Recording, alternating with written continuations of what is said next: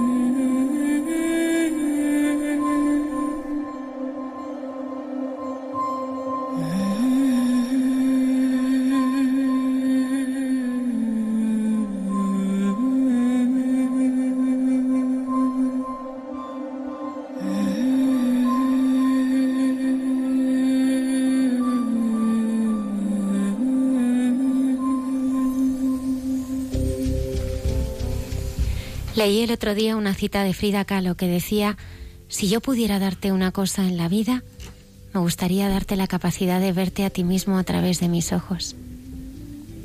Solo entonces te darías cuenta de lo especial que eres para mí. Creo que debemos esforzarnos cada día en ser capaces de transmitir al otro con nuestra mirada, con nuestros gestos, con nuestras palabras lo importante que son para nosotros. Que sientan esa confianza de que sabemos que estén como estén, pueden hacer con su vida algo maravilloso. Que si por un momento pudieran verse a través de nuestros ojos, se sintieran tan seguros como un niño en el regazo de su madre.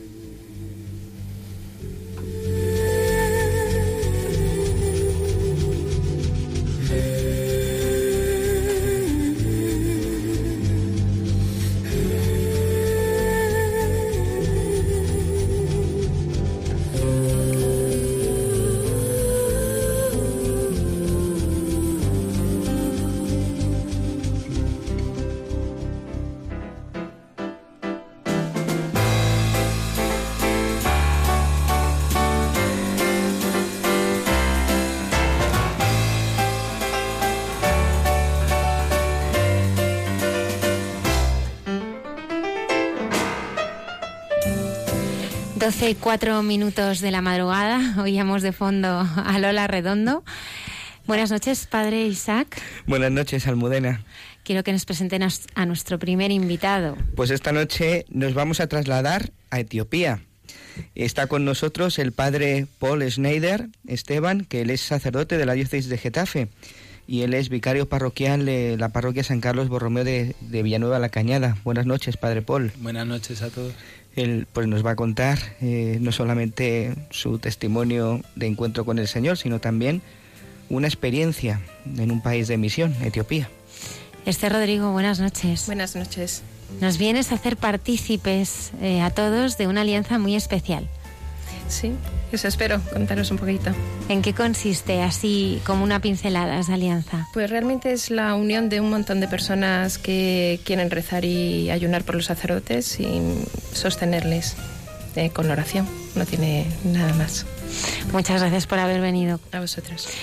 Saludamos a los habituales colaboradores de este programa, la hermana Carmen Pérez, entre tú y yo, y César Cid con escucha y consuelo. Ya saben que pueden contactarnos a través de Facebook, Twitter y una dirección de correo electrónico. Hay mucha gente buena, radiomaria.es. Estará Lola Redondo recogiendo en directo todos vuestros comentarios.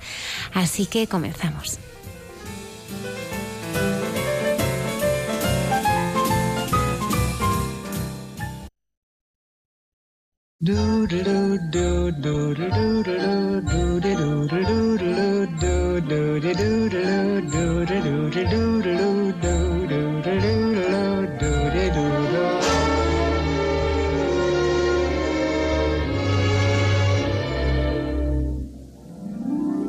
I'm singing in the rain, just singing in the rain.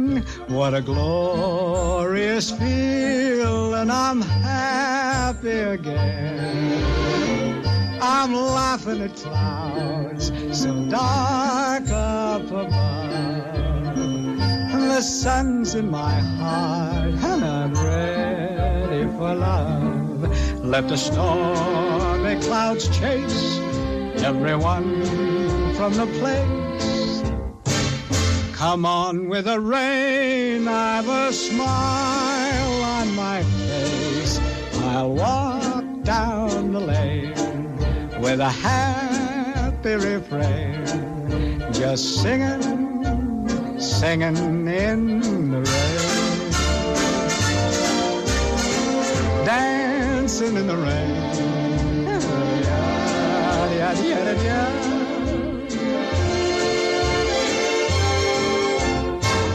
I'm happy again.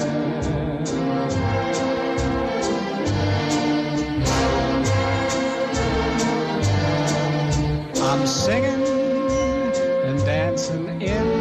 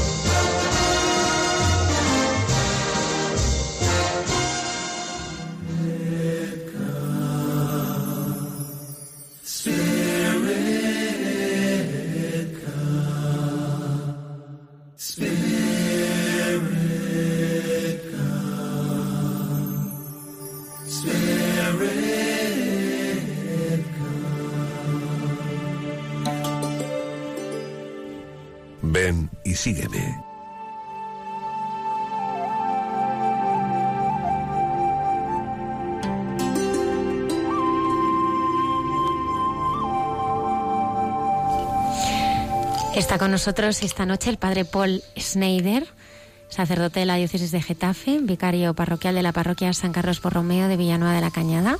Buenas noches. Buenas noches. ¿Por qué sacerdote?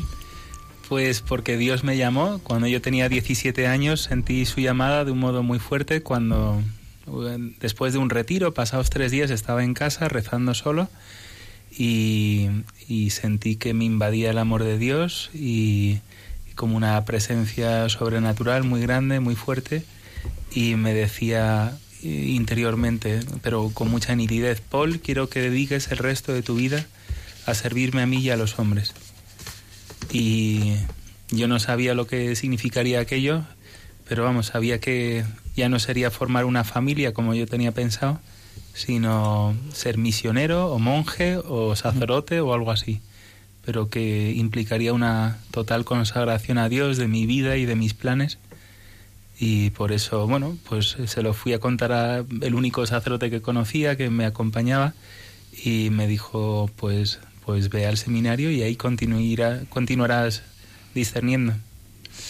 Pero, Paul, ¿cómo, cómo se logra, yo creo, ¿no? ese silencio, esa paz interior, ¿no? Para, para darle espacio a que el Señor pueda, pueda escucharte? Porque a lo mejor muchos de nuestros oyentes pues ahora mismo te están oyendo y dicen, oye, a mí me gustaría que me pasara eso.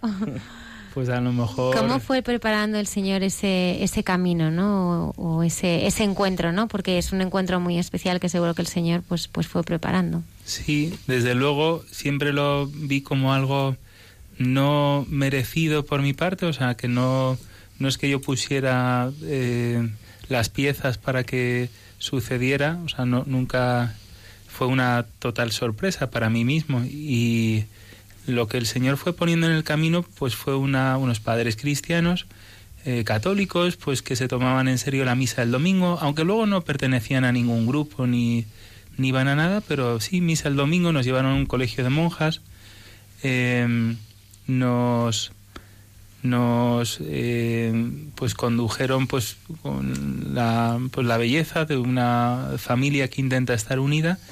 Y luego también me influyó mucho el, eh, un movimiento que eh, que empezó en Polonia, Familias de Nazaret, y yo con 15 años pues fui ahí, todavía no tenía una fe personal, pero me enamoré de una chica allí y luego pues por seguir sabiendo de ella, estando en contacto, continué yendo a, a las reuniones del movimiento. Y eso fue con 15 años y, y lo, de, lo que contaba antes de mi vocación fue a los 17, pues que ya después de haber ido a varios encuentros y retiros y que había ido aprendiendo un poco a, a hacer oración, eh, aunque siempre con la duda de si a ver si Dios, Dios existe o no, todo esto es un cuento.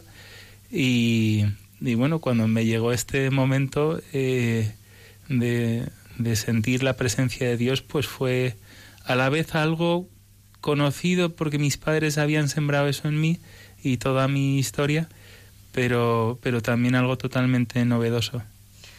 Dices que hasta que llegó ese momento hubo, bueno, yo creo que, que es una de las cosas más importantes, ¿no? En, en, en un cristiano, ¿no?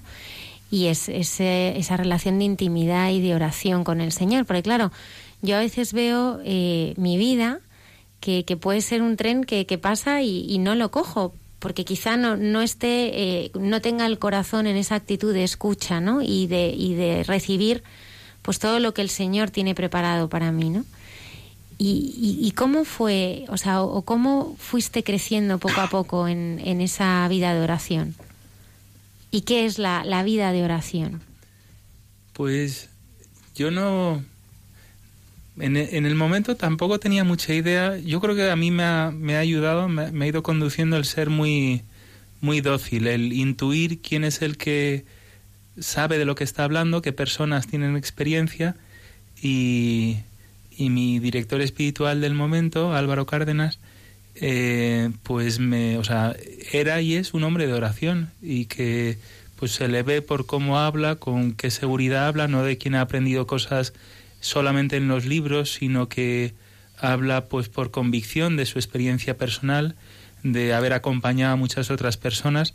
Entonces, eh, siguiendo, o sea, en la oración suele suceder que incluso seminaristas de cuarto curso o sacerdotes que llevan tres años ordenados dicen, esto de la oración cómo se hace o sea que es o sea no, no es un arte como una, una destreza humana una habilidad que se pueda aprender. Es un misterio muy íntimo de tu conciencia de, do- de docilidad a otras personas o a signos que Dios te pone en el camino y que te vas abriendo. Pero luego también puedes estar tres años en sequedad y de no percibir mucho y también es verdad que cuando Dios se quiere manifestar, lo va a hacer más allá de que sea, o sea, eh, más allá de que seas un virtuoso de la oración o que seas nulo en la espiritualidad.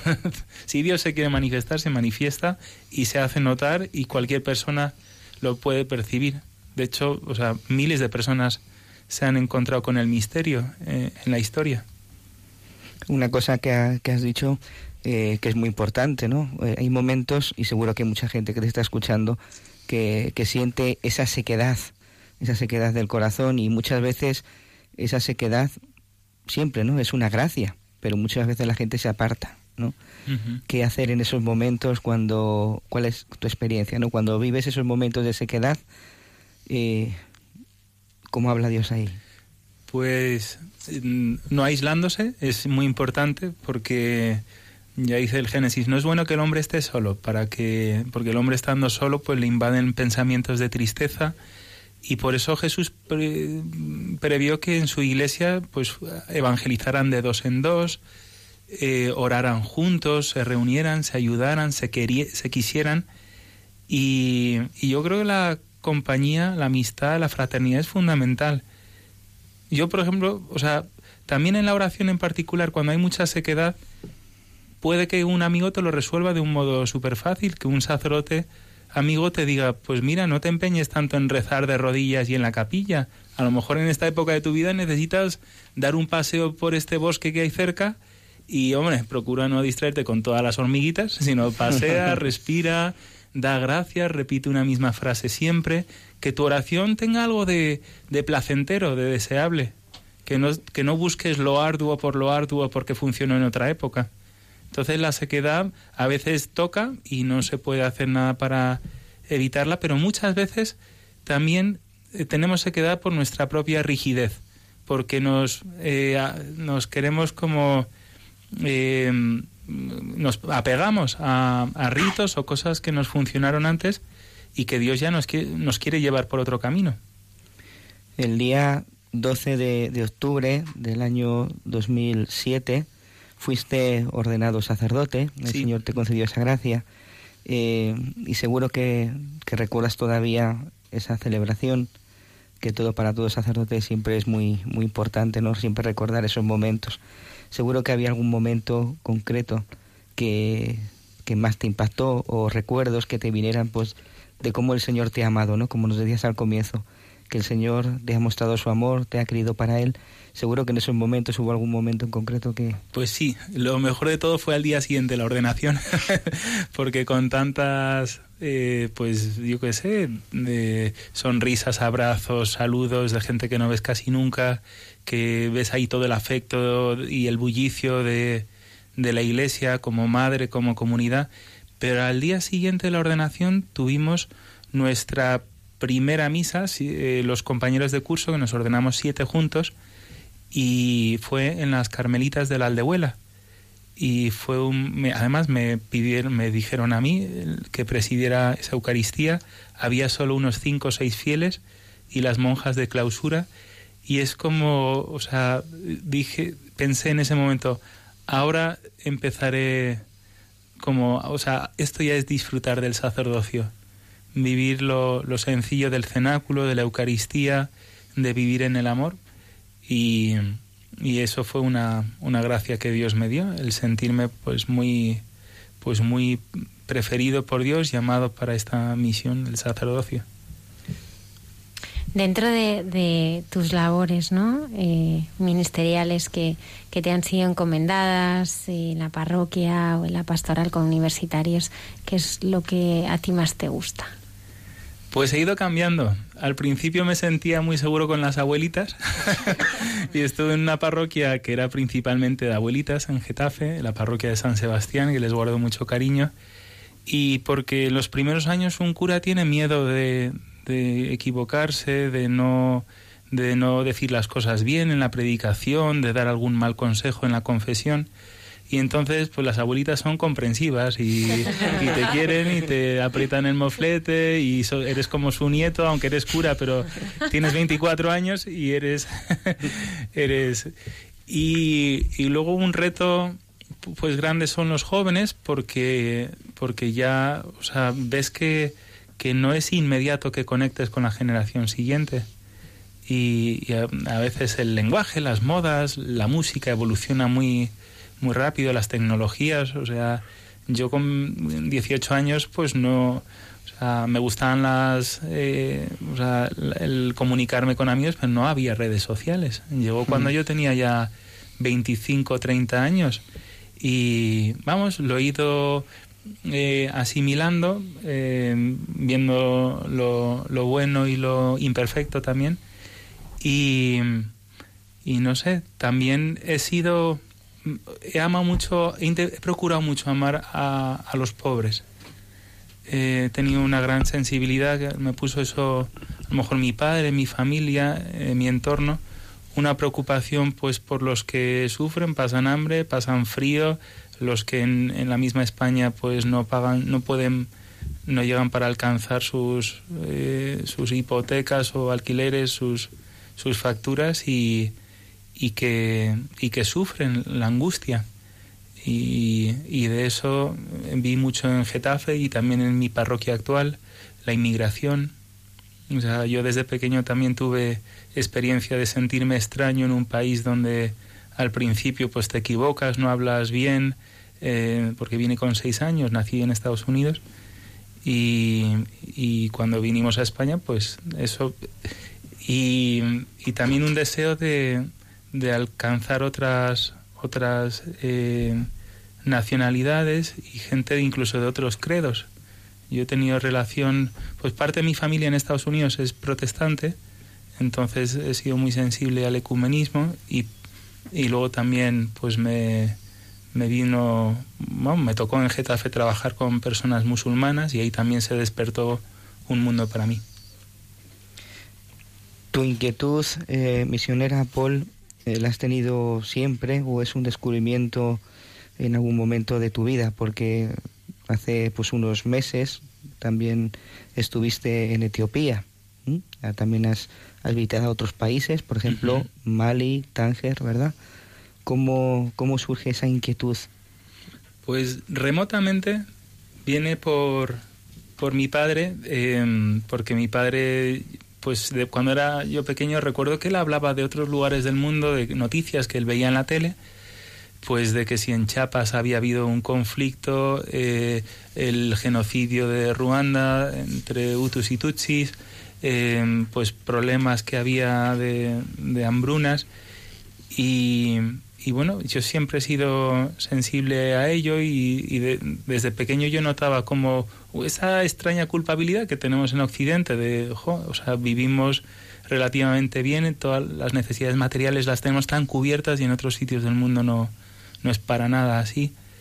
Y, y bueno, me acuerdo que digo, ese estaría en séptimo de GB, que pasó una misionera de la, de la orden del colegio al que yo iba en Pozuelo, el San José de Cluny, pues iba una, pasó una misionera por ahí, que tenían misiones en Angola, nuestras monjas, y, y esa es lo mejor, pues yo que sé, como el humus remoto. Pero así más reciente, pues un militar eh, de, mi, de Villanueva de la Cañada, José Luis Sánchez Urbón, me invitó a Mali, donde él estaba de jefe de la misión española, eh, entrenando al ejército maliense. Él conoció ahí a unas misioneras. Perdonad que estos son muchos datos, No, no, no. pero es como las eh, todas las hebras de, de cómo he sentido eh, recientemente una llamada misionera con muchos signos. Pues este militar español me invitó allí, me, se puso muy pesado, eh, por Skype me decía tienes que venir aquí y yo no, pues ando mal de dinero, yo te pago el billete, pues no tengo tiempo, pregúntale a tu párroco que te dé tiempo. Y yo, joder, o sea, a veces la gente te propone algo, pero esta insistencia no era normal y yo ya estaba como muy volcado en mi parroquia de Viano de la Cañada, súper contento, con un trabajo, o sea, a tope de trabajo. Y, dije, bueno, vale, pues iré. Y aunque solo sea una semana, sí, vente una semana. Y ya allí me picó una mosca. Porque yo iba con la idea de que fuera para los jóvenes. eh, de, bueno, a ver si encuentro un sitio donde en verano puedan ir los jóvenes de mi parroquia y, y así tienen experiencia y salen de la burbuja aquí de, de Villanueva y ven otras cosas y les puede servir para su misión cotidiana. Pero no, no era, para, no era tanto para los jóvenes, era para mí. Y de ahí, pues, mm, a los dos meses hice ejercicios espirituales, que hacemos todos los años los sacerdotes de Getafe. Y luego un matrimonio en mi parroquia me presentó al padre Christopher Harley, que pasó por, por- también por aquí por Radio María en varias ocasiones. Y, y yo y este hombre pues me, me impresionó la claridad que tenía acerca de la misión y de la misión de la Iglesia de los católicos en lugares de pobreza y de y de conflicto. Y entonces pues decidí este verano ir a ir a Mali. Perdón eh, ir a Etiopía con él. ¿Y cómo ha sido tu experiencia allí? pues estuve un mes de entre junio y julio del año pasado y ha sido muy impactante ha sido el remate de esta vocación misionera que llevo sintiendo año y medio, porque ahí en la oración, eh, porque nos pasábamos el día trabajando de sol a sol, de 6 de la mañana a 6 de la noche, que oscurece y por un tema de ese pueblo, ciudad militar, hay que eh, meterse en casa, hay una especie de toque de queda, pues eh, todas las mañanas reza una hora y todas las noches una hora, aparte, o sea, como eh, coronando, poniendo un broche a la jornada muy intensiva de, de trabajo con la gente y ahí notar en la oración que el Señor me decía, te quiero aquí, te quiero aquí, más allá, o sea, que, que eso es mucho más profundo que lo que te dice la gente de, de, ah, sí, ahí sé que hace falta gente en África y no en España, que aquí, o, al contrario, te dicen, la misión está aquí y no hay que ir a otros sitios. Pues mira, la misión no está ni aquí ni allí. Cada uno tiene la misión en el corazón, como el reino de Dios está en, en vosotros, no está aquí ni allí, sino en vuestro corazón. Y, y, o sea, para mí lo principal fue eso, como experiencia mía de hacia qué, qué rumbo tomar eh, desde que se había despertado esta, esta sed en mí. ¿Cómo ha sido la experiencia? Y pues desde luego he visto mucha pobreza. No estaban en ese momento en situación de emergencia humanitaria, como en otras ocasiones están muriendo literalmente pues de, de, hambre, de, de, de, sed, de enfermedades eh, que hay allí. La malaria, pues eh, no, muchas veces no hay remedio y la gente se muere de una diarrea o de una fiebre y, y, el acceso al agua potable es un tema en todo África que cada vez me entero más por amigos que tengo en cooperación o en voluntariado que, que el, agua es para todas estas regiones extensísimas pues es un problema. Y el proyecto que tiene ahí avanzado el padre Christopher y Sister Joachim que es la religiosa que lo acompaña es precioso. Es sacar a mujeres de la prostitución. Muchas de ellas enfermas de sida y enfermedades derivadas despreciadas por todos, tienen niños pequeños, pero están muy abandonadas a su suerte. Una población mm, que es casi toda musulmana. Dicen que el 98% de esta ciudad de Gode eh, son musulmanes y también ahí eso conecta con un deseo que tengo yo muy profundo, creo que he puesto por el Señor, de entrar en el mundo del Islam y aunque no se convierta nadie, procurar que a mí no me maten, pero dar testimonio y dar testimonio del amor de Cristo, pues a semejanza de Carlos de Foucault, que es un santo que me, un beato que me inspira mucho, y, y sí, o sea, mm, eh, ser, ser paz, también hay mucho odio tribal en esta región, mucha ansia de independencia, porque son de etnia somalí, y, pero ahí el ejército etíope mantiene la, toda la administración y el, como el, el, yugo de, de, de, Etiopía sobre ellos. En fin, políticamente y socialmente es súper complicada esa zona y, y, no sé qué más contar. O sea, es, es, no, no es, es un lugar de pobreza, pero por, por este Islam somalí que hay con la influencia de Al-Shabaab, de el terrorismo, al otro, o sea, los, la frontera no está clara en el mapa, pero en la realidad no, no existe. Eh, no es el típico sitio que dirías, eh, ah, son pobres pero son felices porque mira cómo sonríen. Aquí, menos los niños, no sonríe nadie en la calle, porque pues es un mundo duro donde se aplican pues leyes eh, implacables del que la hace la paga y por eso eh, estas estas mujeres están pues muy abandonadas porque la gente que, le, las ve eh, pues primero eh, dedicarse a esa vida disoluta y estar medio borrachas todo el día y luego cuando están enfermas y pues todo el mundo mirándolas como te lo mereces entonces es un mundo duro muy duro y, y, pues pues no sé, o sea, yo no tengo tablas ni... Yo espero que el Señor me, me vaya capacitando sobre la marcha. Hoy eh, nos hemos eh, bueno pues nos hemos enterado de que 20, de 28 personas han muerto y otras 23 han resultado eh, heridas en un ataque contra autobuses que transportaban a cristianos coptos en, en el oeste del pueblo egipcio de, de Altaua, ¿no? en la provincia de Menia a unos 350 kilómetros del Cairo, ¿no? Y, y, a mí, pues me hace preguntarme, ¿no? Porque, bueno, ¿qué, que cuánto nos enseñan ¿no? nuestros, nuestros hermanos ¿no? que, que viven en lugares donde bueno pues no pueden eh, dar testimonio de, de su fe y en este caso pues se les prepara una, una emboscada y una docena de hombres armados encapuchados pues eh, les matan, ¿no? Eh, ¿Cómo vives tú eso, Paul? Pues, em, pues muy admirado por su, por su amor al Señor y que, y que tenemos que, en Occidente tenemos que volvernos humildes y aprender. El cuerpo de Cristo se está extendiendo en otros sitios. Pensamos que todo es Europa y Norteamérica, donde de- la religión va a menos, la religión cristiana, se cierran iglesias eh, por lo general y pensamos que la religión se está apagando en el mundo. La religión no va a menos, la religión en el mundo va a más y, y en, vamos, en, en Latinoamérica la iglesia está creciendo. En África la iglesia está creciendo, en Asia desde luego la iglesia está creciendo y en medio de grandes dificultades, dolores de parto, persecución. La persecución es horrible y es, o sea, no es deseable. Es una condición a lo mejor muy, o sea, nosotros lo vemos como la situación de excepción, pero es que Cristo dijo, mirad que os envío como corderos en medio de lobos.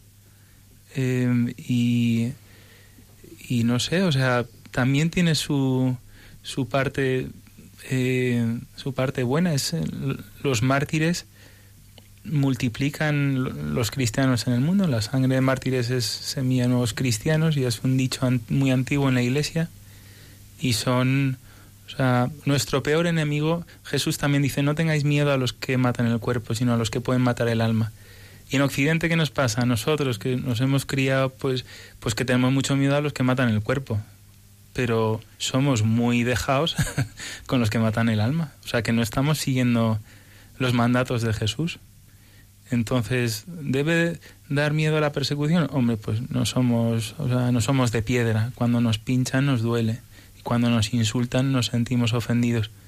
Pero, pero sobre todo, eh, si nuestra vida es Dios, si nuestra riqueza es Dios, eh, pues resistiremos por Él y sabemos que Él es la suma belleza además y que los cristianos, los santos, los que son amigos de Dios y no amaron tanto su vida que temieran la muerte, como dice el Apocalipsis, han llevado, o sea, han sido un, un ejemplo resplandeciente de libertad.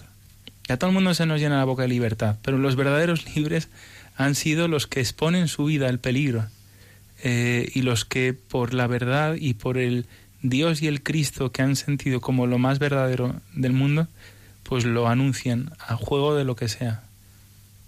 Padre Paul, dentro de todo el Evangelio, si tú pudieras elegir una escena en la que pudieras, pudieras, eh, bueno, pues ser uno más de aquel, no sé, pues de, de, bueno, pues de esas personas que rodeaban a Jesús o incluso más, haber sido protagonista de un momento de la vida de Jesús, ¿cuál, ¿en cuál te gustaría haber estado? Pues me gustaría haber sido un apóstol eh, que estuviera junto a Jesús cuando él perdonaba y absolvía a la adúltera que iba a ser apedreada. ¿Por qué? Vamos a detenernos en esa escena. Pues porque pues porque nos sale muy muy rápido juzgar y, y no nacemos con un corazón misericordioso. Eh, lo aprendemos por, por por gente como Jesús. O sea, Jesús es una novedad permanente. No es, o sea, es falso el decir que la pureza no sea un valor, que la fidelidad no es un valor, porque, porque vamos, o sea, es negar la evidencia, que la familia eh, también es, o sea, también es cristiano reconocer que somos débiles, conocer que nuestra naturaleza es caída, que tenemos, pero, pero estamos en un mundo que, o sea, que hasta que no entra Cristo es el Antiguo Testamento, es es, o sea, no es un mundo donde otro da la vida por ti. Cristo estaba perdonándole a esa mujer pero anticipando también eh, lo que en su cruz sería el, pago de todos nuestros pecados. Entonces, su actitud a lo mejor, o su perdonar a esa mujer, eh, pues muchos seguramente no lo interpretaron adecuadamente, fue, pues sería, se exponía a ser juzgado, porque dirían, ah, mira qué laxo este maestro. Otros, o sea, y, Jesús le dice a la mujer, yo tampoco te condeno, en, o sea, en adelante no sigas equivocándote, no sigas pecando, porque te destruye a ti también. Pero, pero sí, ante el mal y la debilidad, la gente se escandaliza, siente miedo, reacciona violentamente. Y Jesús tiene como una, una paz eterna dentro de él, un amor del Padre, conoce el... Y, no sé, o sea, también porque a lo mejor porque soy cura y he confesado a mucha gente, y también Dios me ha dado una gracia de confesar, o sea, de que nunca juzgo a la otra persona. Un amigo mío, Chachi, Carlos Ruiz, me decía, cuando alguien se te confiesa, cuando alguien se confiesa, te está abriendo su conciencia, descálzate porque el terreno que pisas es terreno sagrado.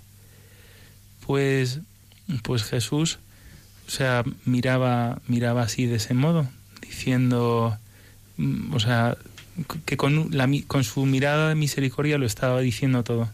Y también me, me hubiera gustado ver la mirada que había entre, entre esa mujer y Jesús, ¿no? En, o sea, las palabras no dichas. Ese es el Jesús que tú has visto para los demás, ¿no? ¿Cómo es ese Jesús que tú has experimentado en la oración? Ese Jesús para Paul. Pues para mí eh, Jesús el- es el que me está siempre lanzando hacia el futuro. Es decir, Cristo me... O sea, esto, yo le llamo muchas cosas.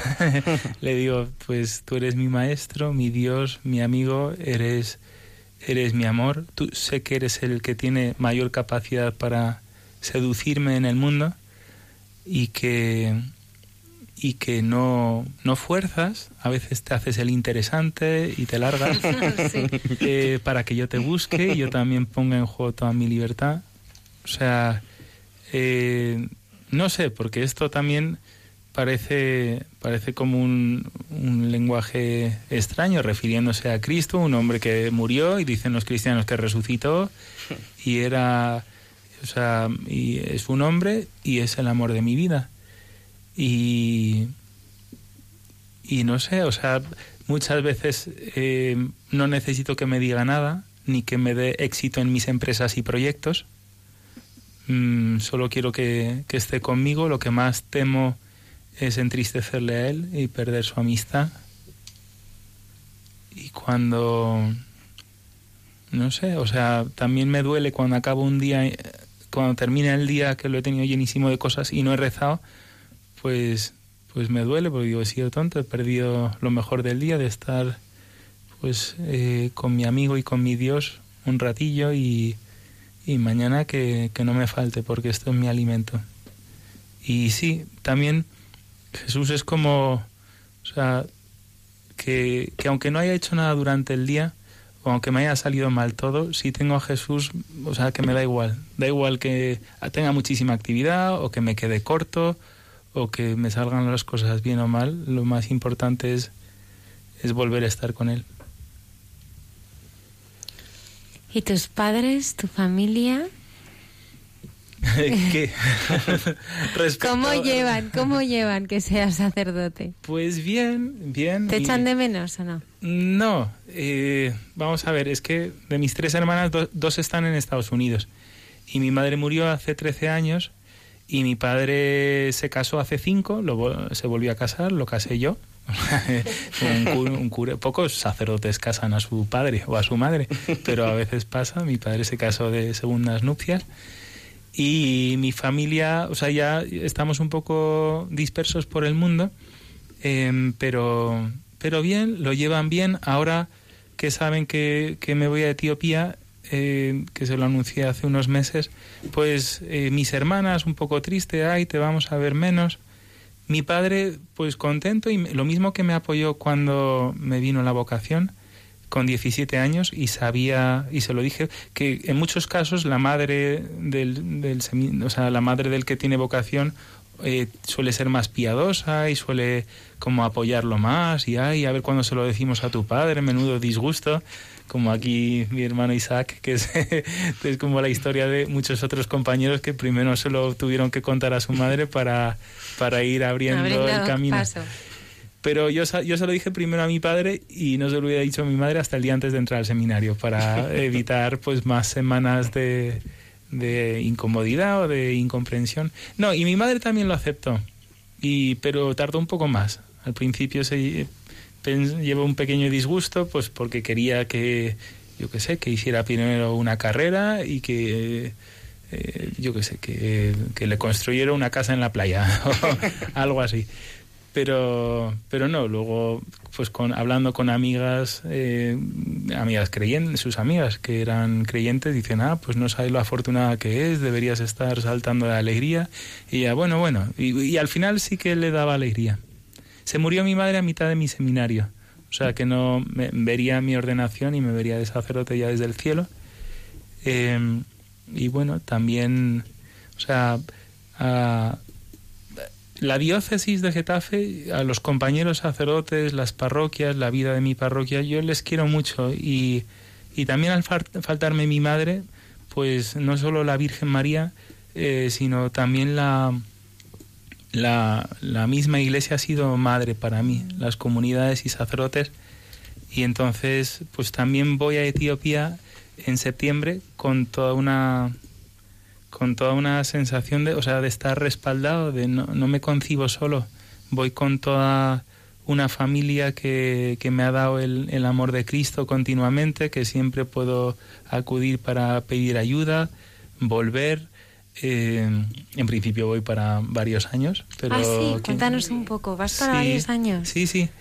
Eh, pues el acuerdo oficial entre los obispos, el mío y el del Vicariato Apostólico de Harar, que es un capuchino, un italiano, eh, pues era para un año, pero pero es prorrogable, es decir, que si se hace así por si algo no va bien o yo qué sé, o eh, tuviera una depresión o me pusiera enfermo o cualquier cosa, pues que puedo volver sin problema. Pero mi idea es ir para varios años y es verdad, o sea, estoy ilusionadísimo, pero y, y es un para mí es un vamos, un placer que una alegría que mi obispo me haya concedido ir, porque nuestro obispo de Getafe, don Joaquín, eh, suele ser como de no dejar salir a nadie y que vuelvan todos, porque hay muchas parroquias que cubrir, mucha vida diocesana que fomentar y lo veo, vamos, yo creo, le considero un, un buen obispo, pero él también me ha visto a mí tan insistente desde marzo del año pasado que empecé a, a quedar con él todos los meses o escribirle mails, pues machacando, insistiendo que yo siento que el Señor me está llamando a ir ahí y que él ha dicho, me, me dijo al principio, Paul, una cosa te pido, el, que este próximo año no. Entonces, por eso he seguido aquí este curso 2016-17. Pero, pero ya me dijo en noviembre, en noviembre pasado, dijo, vale, eh, puedes ir. Y, ¿Y cómo será tu vida allí, Paul? Una sorpresa. No, estoy muy ilusionado, pero también será mucho vértigo, porque nada más ir apoyaré al Padre Christopher dos semanas que le sustituyo, que él se va a dar a unos ejercicios espirituales, pero luego voy a estar cinco o seis meses en la capital, en Addis Abeba, aprendiendo el idioma, el Es amárico. muy importante, ¿no? Para poderte relacionar Sí, allí.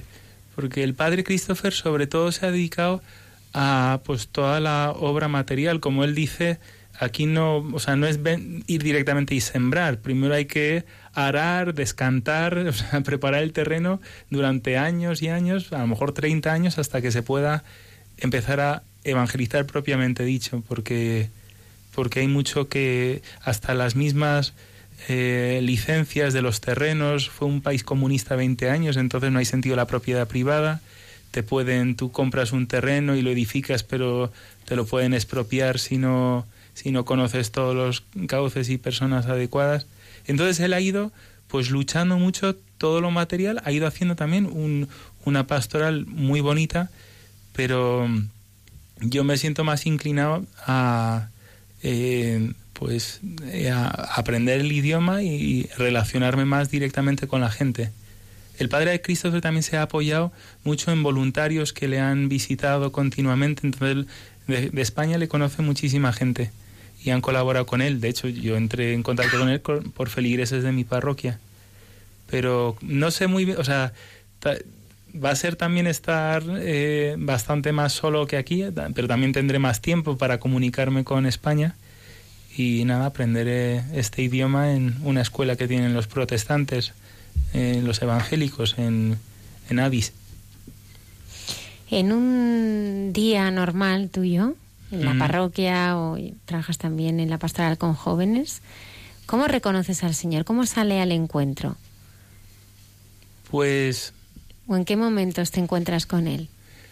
Pues yo me encuentro con el Señor eh, sobre todo saliendo al encuentro de, la neces- de las necesidades de la gente. O sea, yo muchas veces, o sea, tengo épocas de estar cansado, pero suelo mantener un, un ritmo muy, muy alto, o sea, muy fuerte de, de no decir que no a la gente, es decir, de, estar disponible y, y entonces, eh, pues eso, la, la gente me suele, o sea, cuando quedo con, cuando una persona me pide quedar para hablarnos, no le suelo decir, pues dentro de tres semanas, sino que intento cuan- cuanto antes eh, y, y en la conversación con mucha gente. O sea, a mí me gusta mucho, estamos en un mundo donde nadie escucha y, y entonces pues el Señor me ha dado un don que es que, aunque ahora estoy hablando porque estoy en la radio, o sea, normalmente pues la gente viene y me suelta pues su, su historia, su situación y, y entonces pues yo, lo mismo que la Madre Teresa cuando cuidaba de un hindú, pues decía, tengo aquí a Cristo, pues para mí también es muy inmediato decir, tengo aquí a Cristo, aunque aparentemente sus quejas, peticiones puedan parecer bobas, eh, poco, poco profundas, eh, sin embargo, para esta persona, para el que me lo está contando, son importantes y son sus problemas. Cuando a Jesús le venían con problemas de, yo qué sé, de soy pobre o cúrame el brazo, o sea, Jesús no decía, hay problemas más importantes en el mundo eh, que, tu, que tu cosita. Y sin embargo se inclinaba ante esa petición o esa necesidad y se conmovía. Y entonces, pues para mí, para mí es, o sea, es muchas veces en la oración o con me siento amado y preferido del Señor, pero también me encuentro con Él eh, en eso, en la necesidad. Entonces me gusta mucho estar disponible. Y Paul, ahora desde el otro lado, ¿no? Mm. Decías algo muy importante, ¿no? Que, que, que ahora no escuchamos y que es tan importante escuchar. Y, y dentro de lo que tú escuchas, ¿cuáles son las necesidades y los problemas con los que ahora carga tanta gente? O sea, ¿de qué tiene sed? ¿De qué, qué, qué le duele? ¿Qué le duele a, a las personas Pues la que gente te rodean? sufre mucho. Eh, los niños sufren, algunos sufren acoso, otros sufren la ausencia de sus padres en casa o una educación a veces muy rígida o mensajes muy negativos. La gente desde pequeños, eh, pues estamos, no solo las generaciones de ahora, también nosotros o, o gente mayor, pues mucho, eh, pues muchas heridas eh, emocionales profundas y recuerdos dolorosos que tiene la gente. Eh, pues un, un drama enorme que yo creo que todavía no estamos como mentalizados los propios pastores de la iglesia, las comunidades, para acoger y cuidar a personas que han abortado. Pues porque enseguida nos entra el discurso ideológico de cómo puede una madre hacer no cuando a una madre, o sea, cuando a una, una mujer que ha que ha abortado a su hijo, que aunque, eh, o sea, que para ella suele ser siempre más traumático eh, y pues no nos hacemos idea de, del dolor que hay ahí, de, la, de los fantasmas de culpabilidad, pues ahí es un tema tremendo donde el, el- también eh, eh, la homosexualidad que pues mira la iglesia ama a los homosexuales y esto no se dice suficientemente claro por miedo a que parezca que equiparamos todas las uniones eh, o, como que bendecimos eh, los actos pues que, eh, que no son los actos sexuales morales, que son los del matrimonio. Pero, pero vamos, hay que recalcar que la iglesia acoge, la iglesia es madre y empieza a ver, pues, en el seno de las comunidades cristianas, eh, personas homosexuales y hay que saber acompañarlas con cariño, con paciencia. También, como le digo yo a un amigo mío homosexual, porque él a veces toma el discurso de los lobbies y me dice, entonces tú eh, estás conmigo o estás contra mí. Y digo, mira, o sea, tengo que darte la razón en todo para que seamos amigos. O podemos ser amigos y tener puntos de vista diferentes. Si yo te quiero a ti, tú eres mi amigo. y entonces lo comprende y dice, ah, es verdad, pues no necesito que, yo qué sé, que me reconozcan tal o tal derecho, sino que me quieran y... eh, bueno, pues eso es un tema también que a veces somos ingenuos y pensamos que lo de la homosexualidad es solo un número reducido de, de un 0,08% de la población, porque dice el mismo catecismo de la Iglesia Católica, un número apreciable de personas presentan esta condición. Pues esto yo me lo encuentro con relativa frecuencia y lo acompaño pues como un pastor de la Iglesia Católica.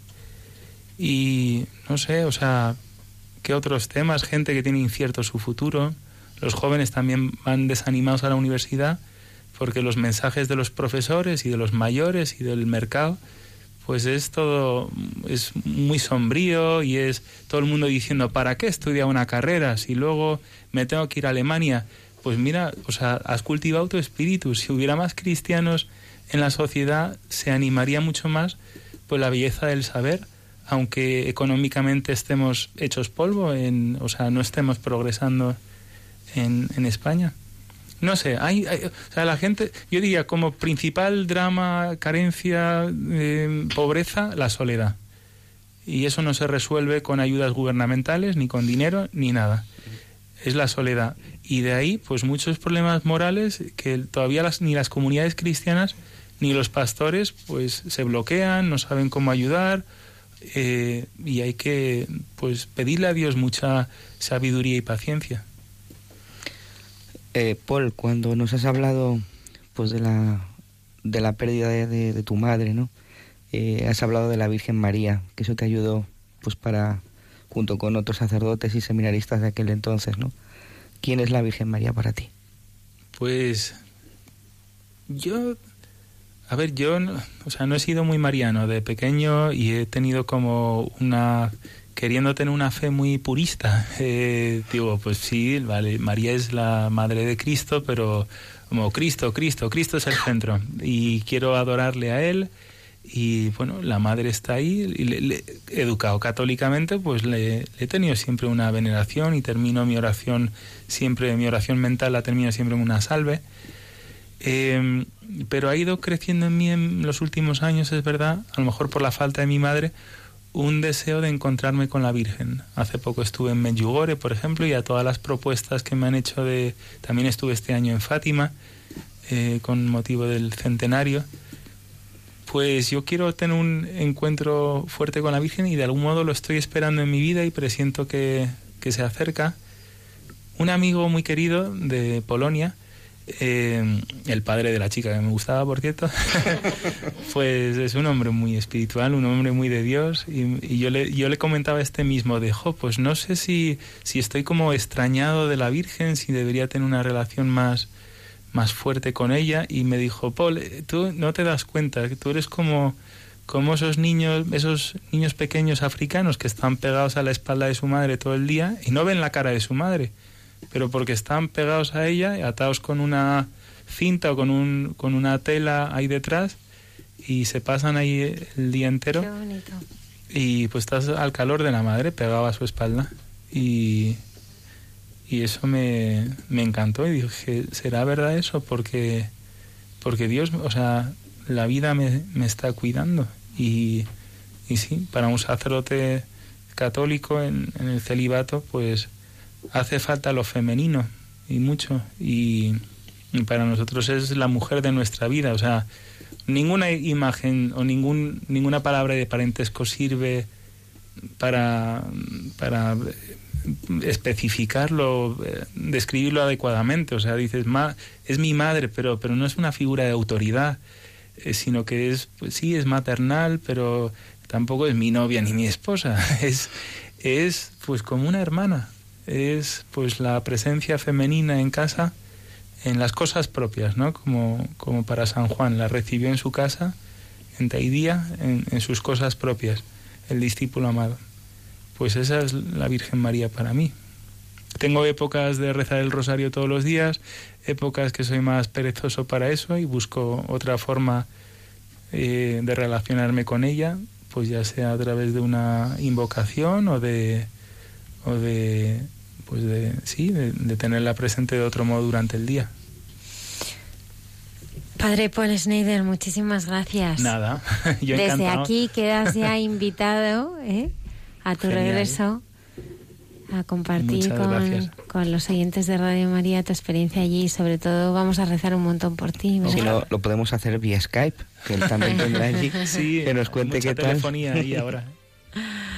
Muchísimas gracias, hasta muy pronto, Padre. Muchas gracias. What a difference a day made. Twenty-four little hours bought the sun and the flowers. Mm, where there used to be rain. My yesterday was blue, dear. Today I'm a part of you, dear. My lonely nights are through, dear. Since you said you were mine. Lord, what a difference a day makes. There's a rainbow before me. Skies above can't be stormy. Since that moment of bliss that thrilling kiss. It's heaven when you find romance on your menu. What a difference a day made, the difference is you.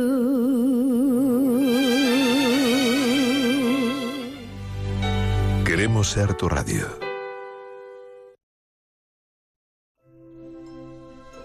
El Concilio Vaticano II nos enseñó que el misterio del hombre solo se esclarece en el misterio del Verbo encarnado. Por tanto, para conocernos a nosotros mismos y el sentido de nuestra vida, necesitamos mirar a Jesucristo. Sin embargo, son muchas las personas que por no conocer al Señor viven sin sentido ni esperanza y a las que queremos que llegue la buena noticia a través de Radio María.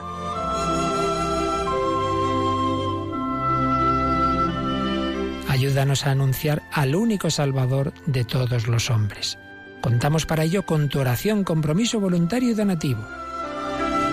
Puedes informarte de cómo colaborar llamando al 902 500 518. Con María al servicio de la nueva evangelización.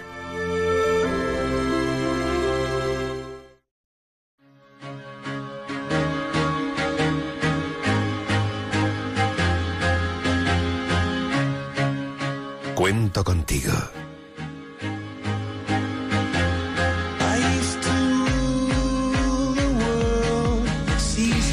Tenemos que dar las gracias a nuestros oyentes. María Bulló desde Alicante, muchísimas gracias. Nos sigues desde hace ocho meses y a todos nuestros seguidores eh, de Facebook, de Twitter. Os queremos dar las gracias por seguirnos en directo eh, cada, cada semana y nos gusta mucho que, que, bueno, que os guste el programa y que sobre todo que, que os gusten los testimonios y, y bueno, que aprendamos entre todos, ¿no? A conocer y a creer más más a Jesús.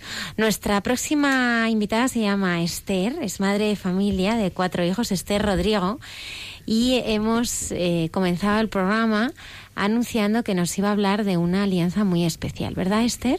Sí, bueno, para eso me habíais invitado, ¿verdad? Y para Sí. más cosas, ¿eh? Dice, no Bueno, voy a no hablar lo tanto como el padre Paul, ¿eh? Pero, No, no, no tengo esa labia, ya, ya se notará ya. Esther, ¿en qué consiste la alianza San Juan María Vianney? Pues mira, es un grupo realmente mm, muy sencillo, es un grupo de gente cristiana. Eh, bueno, de hecho en Francia ya había una musulmana, me lo ha recordado el padre Polo cuando hablaba de ellos, eh, que simplemente eh, nos unimos para formar cadenas de ayuno para que siempre haya alguien ayunando por los sacerdotes, por la santidad de los sacerdotes y de las personas consagradas. Y realmente es- a mí me parece, mm, me conmueve y me parece precioso que, es como un signo de la unidad de la Iglesia, porque hay gente de todo, de todo tipo, o sea, desde pues gente de Comunión y Liberación, gente del Opus Dei, gente que no pertenece a ningún movimiento, gente que de, de parroquia, la musulmana esta que estaba en, en Toulon. Mm, y me parece precioso poder estar todos unidos rezando por esta intención, ¿no? Y ayunando por ellos. Entonces, mm, surgió en el año 2012 y surgió en Villanueva de la Cañada, pues porque mm, el padre Carlos Chache, que decía eh, Paul también, pues eh, en un momento dado mm, pidió a, a Vivian, a una de la parroquia, que si podíamos ayunar, o especialmente durante un tiempo, por un sacerdote que estaba pasando un momento muy malo, mm, que él conocía. eh, y bueno, pues eh, se inició una primera cadena de ayuno y después de, ese, de un tiempo nos dijo, nos dijo, pues, mm, bueno, pues no sé cómo surgió, pero que este sacerdote había estaba feliz, había salido adelante. Y, y Vivian me parece que fue, o el padre Carlos, no sé, comentó, ¿y por qué vamos a dejarlo? Pues habrá otros, ¿no? Y entonces mm, se ha ido extendiendo desde aquella primera cadena de cinco o seis personas a Toulon, a, a Luxemburgo, y no sé, y en España estamos unos poquitos también. Y, y nada. ¿Y cómo así. os organizáis? Pues todos los meses, excepto en las épocas de, de- gozo, como por ejemplo ahora en Pascua, que no ayunamos, por, pues porque es una época de, acompañar al Señor resucitado, ¿no? Pero, pero todos los meses, eh, en función de las personas que, que- voluntarias que, que se ofrecen y que llaman y que dicen, ay, pues me- a mí me gustaría, ¿qué tengo que hacer, no? Pues la pregunta es, ¿cada cuánto quieres ayunar? ¿Una vez al mes? ¿Una vez cada 15 días? ¿Una vez a la semana? Hay gente que dice, no, yo dos veces a la semana. Y dices, bendito sea Dios. O sea, pero, mm, pero eso yo creo que cuando preguntan es algo muy personal, o sea, que uno ve en la oración. ¿Y cada cuánto tengo que hacerlo? Pues cada cuanto tú quieras, o sea, cada cuanto el Señor, en tu oración con Él, veas que, pues que, que te da la capacidad, porque te da la capacidad, ¿eh? O sea, yo de ayuno me encanta comer y si es dulce mejor, o sea, que, que vamos, que vamos a negarlo. Y, y sin embargo, mm, eh, pues esta intención eh, ya surgirá por qué no, pero esta intención me parecía preciosa para decir, ¿y cómo no voy a re- renunciar a un, a- a un día de ayuno, no? Que la iglesia nos pone ese Viernes Santo, que a mí siempre me había costado. Yo decía, el Viernes Santo ayuno. ¡Wow! Es que parece cuando sí, cuando es, eh, llega el día del Viernes Santo es que te cuesta como Sí, muchísimo. dices, horror, todo el día. Y bueno, y decía, bueno, sí, un cafelito por la mañana, bueno, una Sí, colación porque y tal. ¿qué entendemos como ayuno también? Vamos a explicar a los oyentes porque puede, puede Claro, haber...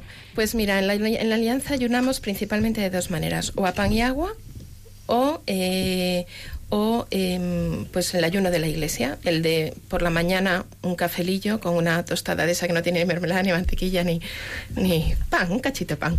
Y, y luego pues esa comida fuerte y una colación por la noche Una comida fuerte al día. al día. ¿no? ese, ese por la noche el vasito de leche para dormir, ¿no? O algo así, ¿no? Pero, pero eso, la, la, la comida fuerte al día, ¿no? Y, y bueno, lo que pasa es que cuando has ayunado a pan y agua, eso te parece el lujo del siglo. O sea, comer una comida fuerte al día, tal. Entonces, bueno, pues ahí está lo que, lo que cada uno vea en su oración. Así de yo creo que de sencillo, porque mm, porque eh, yo creo que esto es algo de Dios, o sea que no que no puedes decirle ni, a, nadie ni cómo ayunar ni nada. Ese, ese ayuno que, que nos estás contando, ¿es, sola- es un, un ayuno eh, de alimento o puede ser, por ejemplo, también eh, vamos a ayunar de las redes sociales, por ejemplo, o del, del Pues fíjate. WhatsApp, que hoy día yo creo que es mucho más importante, Sí, ¿no? o voy a ayunar de criticar al vecino. Por ejemplo. Por ejemplo, eh, a ver, yo creo que es una, eh, es una actitud del corazón, es- esencialmente. Entonces, eh, tú no puedes estar ayunando a pan y agua y estar poniendo verde al vecino, porque es incoherente. Tú estás uniendo al Señor esa entrega de tu día, ¿no? Y, y, y realmente, mi experiencia es, eh, uno, que es posible, que es posible porque el Señor te da la gracia. Yo, si no, no hubiera sido capaz. Eh, y dos, que, mm, que dentro de ese día te das cuenta de que mm, del sentido de, ese ayuno en, un, ¿cómo diría yo?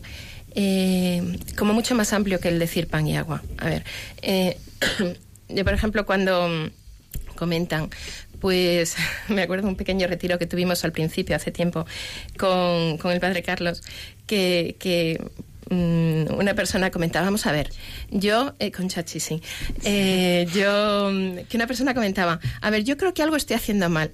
Porque yo es verdad, estoy a pan y agua todo el día, pero las barras pasan una detrás de otra, ¿no? Y entonces... Pero nos ¿cómo reía- que las- las barras de pan, Ah, una claro. detrás de otra. Y además justo va- ese día que estás ayunando. Vamos a ayunar a pan pero y bueno, agua, Era pero- pan y agua, pero decía, yo es que siento que no paso hambre, ¿no? Entonces, algo debo estar haciendo mal. Entonces, era genial porque a mí esa sencillez me conmueve muchísimo y, y nos reíamos todos, ¿no? Y, mm, y efectivamente eh, me encantó porque el ayuno de la alianza no es un ayuno penitencial, de ese que dices, horror, voy a, a sacrificarme por los... Es un ayuno gozoso. O sea, y yo ese día de retiro lo entendí especialmente, ¿no? Y, y yo creo que todos los que estábamos allí, ¿no?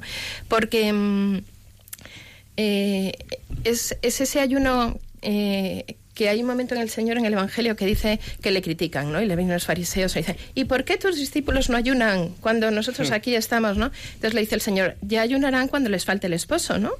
Y... mm, y, y el ayuno de la alianza es eh, pues que el, el cuerpo de alguna manera se, se una a tu deseo de orar por los por tus hermanos eh, y se una porque porque en el día tenemos mil cosas y que te re- y, tienen que recordártelo de alguna manera entonces cuando el estómago más decía Chachi te ruge y viene el, león y tal el rugido no el rugido del estómago pues eh, dices Señor tengo hambre de ti y tus sacerdotes tienen hambre de ti y te necesitan danos danos tu gracia entonces es el momento de wow lo has recordado, ¿sabes? O es como, como una alegría de decir gracias, ¿sabes? O sea, gracias por, por este recuerdo, gracias por darme esta oportunidad.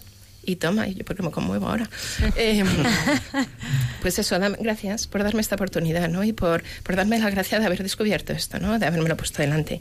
Y, y, y nada, y luego, pues, pues por eso es un ay- ayuno gozoso, porque es encontrarte de nuevo con el esposo. Em, le llamamos ayuno esponsal, pero es un término un poco em, complicado porque no es no tener relaciones con tu esposo, es que no tiene nada que ver. Y en la iglesia ha habido un, un cierto, me lo contaba Vivian desde Francia, dices que desde que hemos oído ese término, algunos sacerdotes aquí nos dicen que no, que las mujeres tienen que tener relaciones, es que no tiene nada que ver.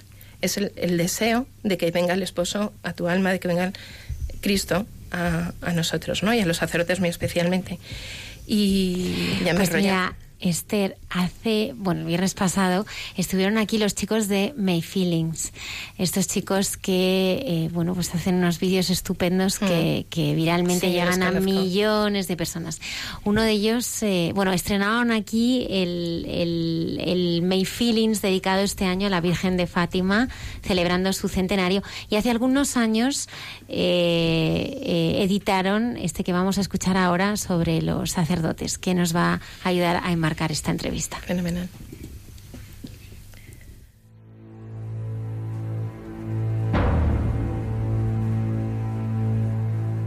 Pensar que ahora en el 2010 hay tanta gente que ha entregado su vida totalmente a los demás es increíble.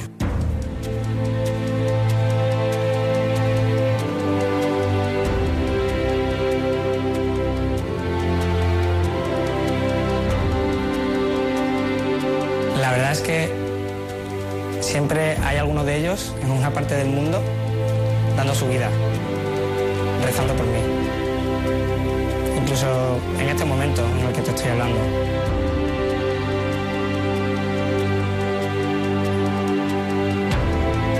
Ellos son los que con su oración diaria nos sostienen todos los días y el problema es que no nos damos cuenta.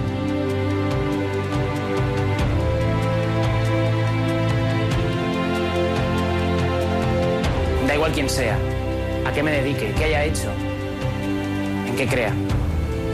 Para ello soy hijo de Dios y eso, eso basta.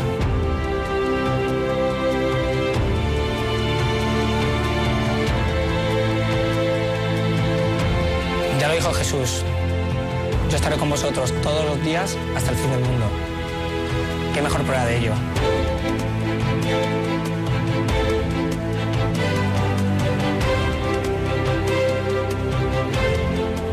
Por eso, cuando te paras un momento y piensas en toda esa gente, el corazón se te encoge y te planteas, ¿cómo puedo agradecérselo?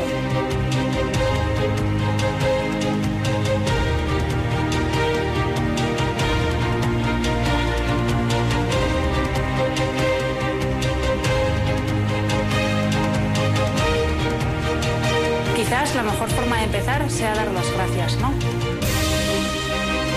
Gracias. Gracias de verdad.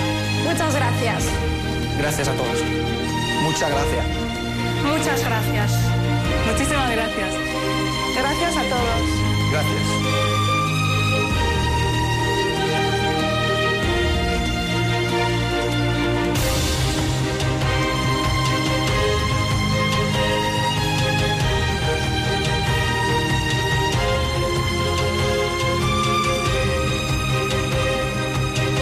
Nosotros ya sabemos que no estamos solos.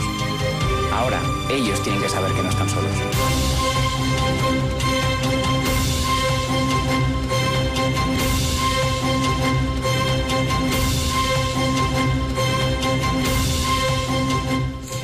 Ahora ellos tienen que saber que no están solos, nos contaba Esther. Eh, Paul, ¿tú te sientes acompañado? Mucho, sí. ¿Eh? Ahora que te vas, ¿eh? Voy a tener que estar más conectado con, con internet de lo que estoy ahora, porque se me va el día hablando con gente, pero cuando esté ahí podré escribir más mails y entraré más en May Feelings. Esther, ¿cómo, ¿cómo sentiste tú esta llamada? a- porque es tu forma ¿no? de compartirlo con los oyentes y, y de vivirlo, claramente es, es una llamada que el Señor te ha puesto en el corazón, ¿no? A cuidar Sí. a, los, a los sacerdotes. Pues la verdad es que mm, eh, si, si me remonto hacia atrás, muy hacia atrás, eh, siempre mm, en mi vida ha habido un sacerdote que me ha, habido- que me ha ayudado, siempre. Eh, bueno, siempre desde el primero que me dio la primera comunión, que, mm, que es verdad que la formación no fue nunca en sacramentos, yo no sabía lo que era mm, ni la, vamos, nada, no sabía los sacramentos y tal, pero nos habían formado mucho en la misión y tal, ¿no? Y bueno, les queríamos mucho. Ah, entonces aquel sacerdote me dio la primera comunión. Luego es verdad que por las circunstancias de la vida o de la parroquia o de lo que fuera, ¿no? O de dejamos de ir, o yo dejé de ir bastante a misa, aunque recuerdo aquel día de la primera comunión, bueno, hizo mi hermano la primera comunión un año antes, y, unos meses antes yo le decía a mi madre, yo quiero hacer la primera comunión con mi hermano. Y decía, es que no te van a dejar. Y le dije a Jesús, Jesús, me voy a dejar de morder las uñas, pero te prometo que yo quiero recibirte. O sea, era como una cosa de decir, eh, eh, pues que el Señor ahí se metía, porque yo no sabía mucho, ¿no? Pero, y bueno, me dejé de morder las uñas y tardé un año y pico en hacer la comunión. Ya está, hice mi primera comunión, pero luego ese, esa relación con el Señor como que se fue enf- enfriando mucho, ¿no? Y mm, bueno, pues con 13 años, no, sí, con 13 años mi hermano empezó a estudiar en un colegio eh, en Retamar y se fue a, se fue a Torre Ciudad en una convivencia de esas que hacían en el colegio y nosotros nos fuimos en Semana Santa con, con la familia y mm, el- bueno, me estoy enrollando mucho, pero todo para decir eh, que yo dije, yo quiero venir a este sitio, es precioso, aquí hay una paz impresionante, yo, ¿hay algo que hacer para venir a este sitio? Entonces me dijeron, Pues no lo sé, mi hermano preguntó.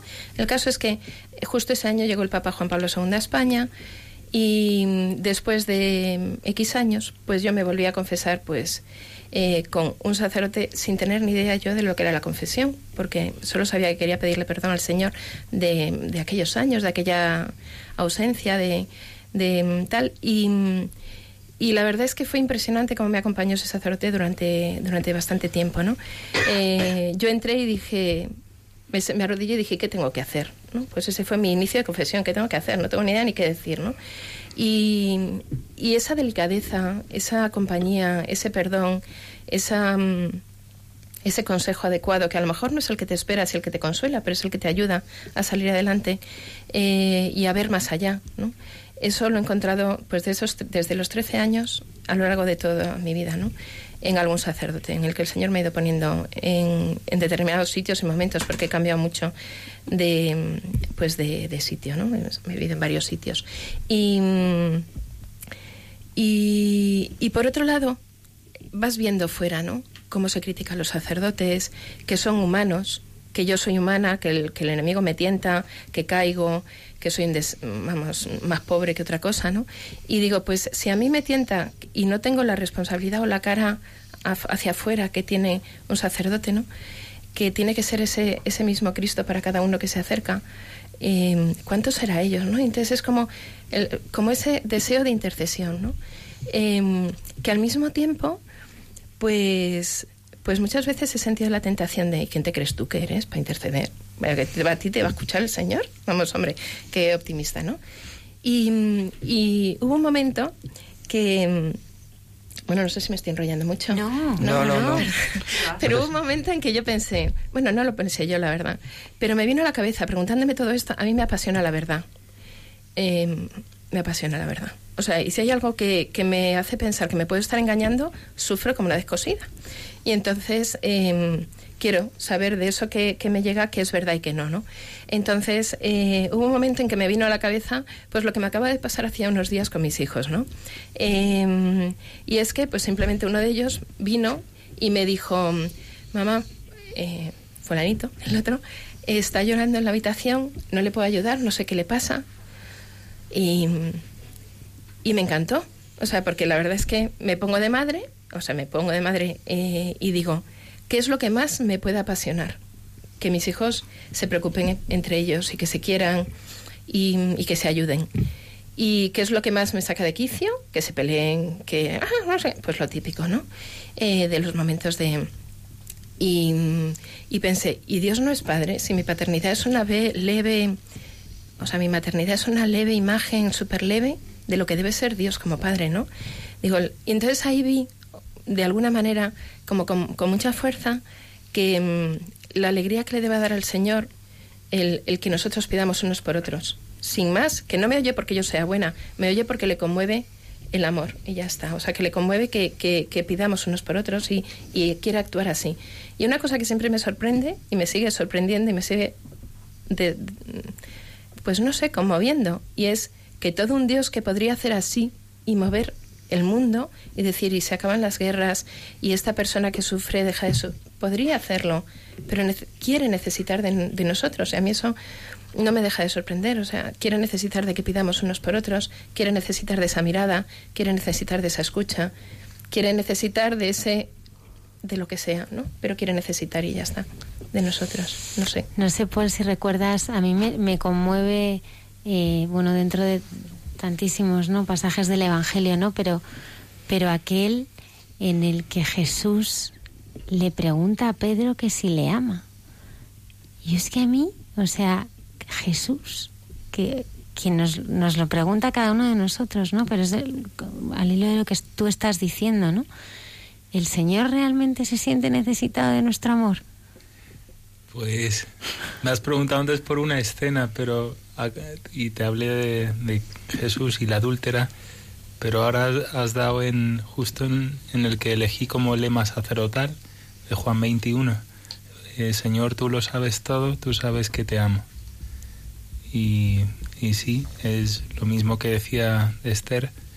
Eh, pues para mí la vida es eso, es responder al amor de Jesús, eh, soy incapaz de muchas cosas, conozco mi pobreza y debilidad, pero lo que el Señor me pregunta, lo único que, que me pide es que lo ame y que lo consuele.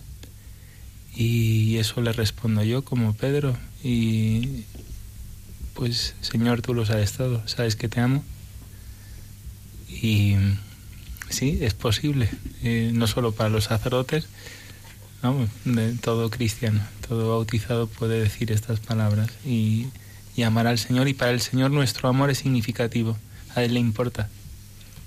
A Él le importamos realmente. Qué bonito. Pues qué importante me, me conmueve ¿no? esta, esta iniciativa, porque hace poco me llegaba un WhatsApp con una foto que decía que los sacerdotes son como los aviones, ¿no? que solamente se sabe de los aviones cuando se estrellan, pero cuando vuelan en el día a día, pues apenas eh, salen en los medios, ¿no?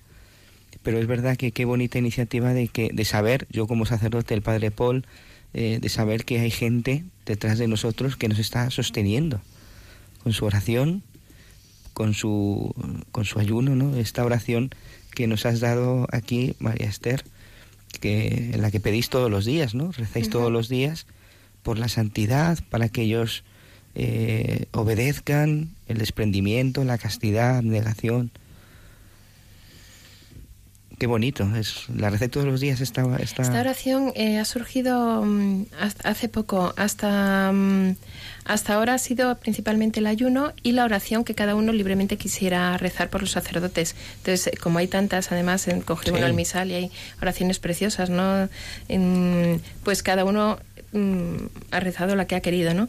Pero hace escasamente, de hecho, no la tenemos todavía enviada a todos los miembros de España porque todavía tenemos, tenemos que imprimirla. O sea, está, está la impreso en la impresora de casa, pero, pero tenemos que mandarla en la imprenta que hay un miembro de la alianza que, que, siempre que trabaja en una imprenta y tiene una imprenta y siempre nos ayuda con esto y, y es una bendición pero Mm, tenemos que difundirla pues justo ahora, o sea que sois como la primicia de tener la oración en las manos porque la tienen por, por WhatsApp, que es uno de nuestros medios ahora mismo de comunicación porque es el más inmediato, aparte del correo electrónico, pero les llegará por correo ordinario para que la puedan tener todos esa en concreto en casa y rezarla todos unidos como un pequeño detalle de unidad, ¿no? Entre todos.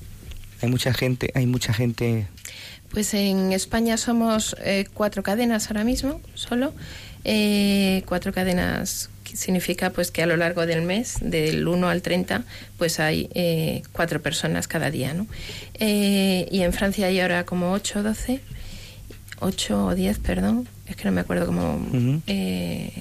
y luego, y luego mm, en, en, en, creo, es que digo Luxemburgo, he dicho Luxemburgo antes. No, no. He dicho, es que me, me lío. Perdona, ¿dónde está Rosamé? Bueno, pues hay un país bajo. En un país que no es, no sé, pero no me sale el nombre, perdonadme.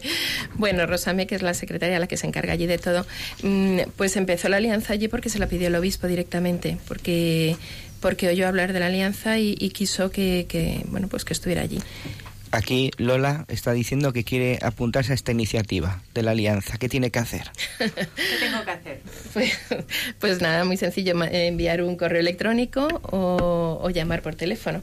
Y el correo electrónico es el alianza.sjmv arroba gmail.com. SJMV es San Juan María Vianney, que es el patrono de, eh, de, los sacerdotes. El Santo Cura de Ars. El Santo Cura de Ars, eh, que estamos allí cada dos por tres en Ars pidiéndole. Y, Qué bonito. sí. y bueno, alianza SJMV, eh, con un punto después de alianza, uh -huh. arroba gmail.com.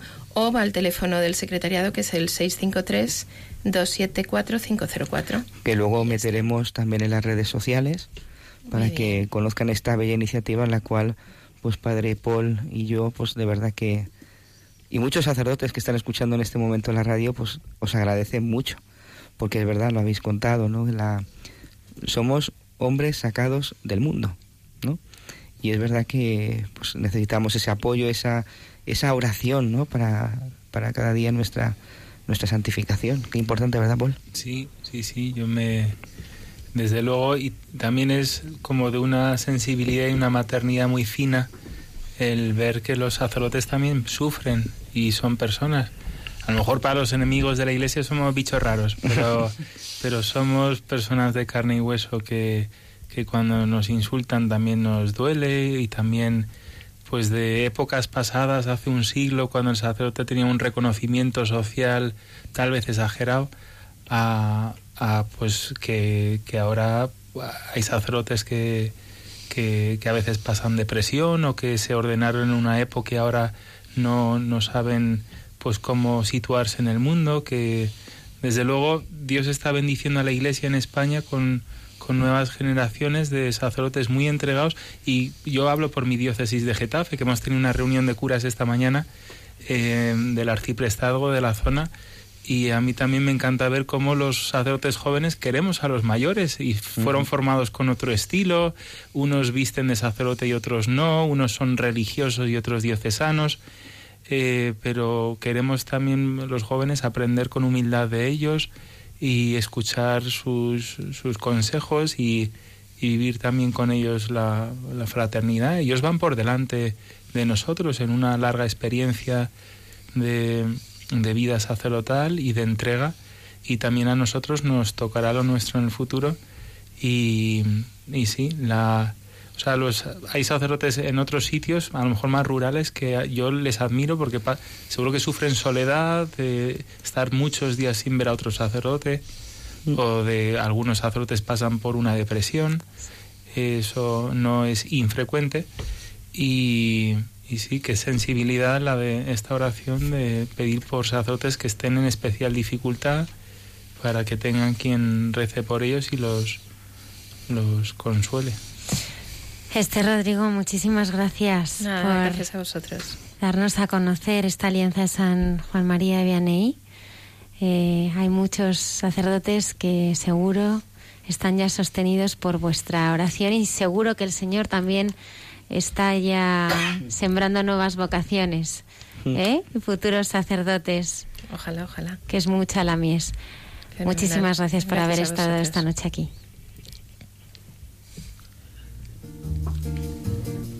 Se você disser que eu desafino amor, saiba que isto em mim provoca imensa dor. Só privilegiados têm ouvido igual ao seu. Eu possuo apenas o que Deus me deu. Se você insiste em classificar meu comportamento diante musical, eu mesmo mentindo devo argumentar que isto é bossa nova, que isto é muito natural. O que você não sabe nem sequer pressente é que os desafinados também têm coração. Fotografei você na minha Rolleiflex. Revelou-se a sua enorme ingratidão. Só não poderá falar assim do meu amor. Ele é o maior que você pode encontrar, viu? Você com a sua música esqueceu o principal. Que no peito dos desafinados, no fundo do peito, bate calado. No peito dos desafinados também bate um coração. Thank you.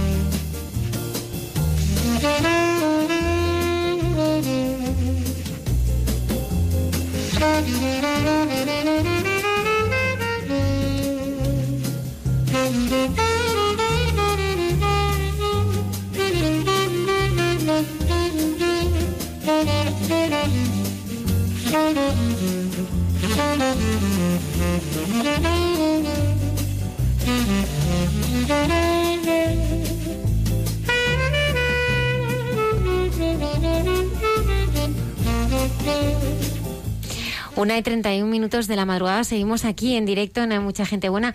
Pues en Erbil, Irak, tendrá su propia emisora Radio María. ¿eh? Gracias a todos los donativos, ¿verdad, Padre Isaac, que ha recibido esta, esta casa? El otro en día, el viernes pasado, estábamos eh, en esta campaña del 17 al 20 de mayo, tuvimos la maratón y fijaros que tuvimos, estuvimos pidiendo donativos, oraciones y aquí un fruto. Aquí en, Er- en Erbil, la, la primera emisora de, de Radio María para Ya todos tienen nuestros oyentes también una encuesta ¿eh? en la página web del programa donde pueden pues votar los programas que, que más le, le gustan. Hay 165 programas, ¿verdad? Sí, sí. En la parrilla de Radio María, así que, eh, bueno, pues es bueno que voten nuestros oyentes y que digan qué es lo que más eh, les gusta. Está colgada en www.radiomaria.es y también lo colgaremos en, en las redes sociales nuestras. Hay mucha gente buena, arroba radiomaria.es es la dirección de correo electrónico por si algún oyente quiere participar en directo. Ahora llega el, eh, bueno, uno de los momentos más íntimos del programa. Nuestra querida hermana Carmen Pérez y José Manuel eh, Palome que nos traen cada semana entre tú y yo. Vamos a escucharlo.